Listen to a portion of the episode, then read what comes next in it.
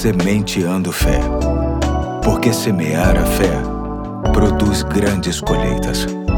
Olá, aqui é o Pastor Eduardo. Hoje é quarta-feira, dia 3 de janeiro de 2024 e chamo sua atenção para mais um episódio da série Sementes para Viver Bem. E para tanto quero ler Mateus 7, versículos 1 e 2 que diz: Não julguem para que vocês não sejam julgados, pois da mesma forma que julgarem, vocês serão julgados, e a medida que usarem também será usada para medir vocês. Nossos julgamentos dizem mais sobre nós mesmos do que sobre aqueles que julgamos. É por isso que muitas vezes vezes nos complicamos, arranjando mais preocupação para a vida quando julgamos. Cada opinião é uma gota no vasto oceano de desafios e problemas que enfrentamos, e é por isso que se pode afirmar que a pessoa mais sábia é aquela que é capaz de passar pelo mundo sem emitir qualquer juízo. Até mesmo o crime mais hediondo, mais horrendo e mais repugnante pode ser julgado de formas diferentes dependendo do ponto de vista e das motivações de quem se senta na cadeira do juiz.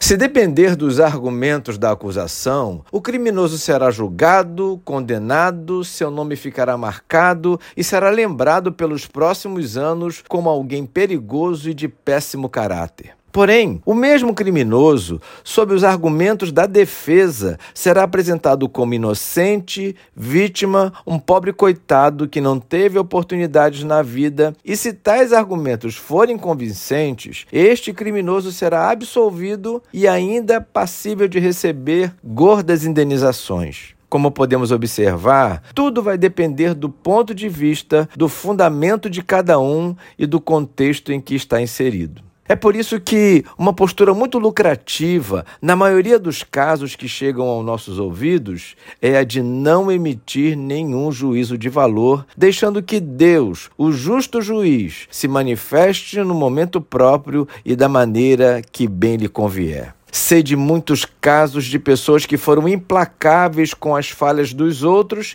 e que sofreram igual ou pior juízo quando falharam. Em algum desses casos, as pessoas não eram conhecedoras de todos os fatos, motivos, emoções, antecedentes, mas mesmo assim tomaram a palavra e difundiram suas equivocadas opiniões e condenações. Quem tem este costume precisa rever o quanto antes.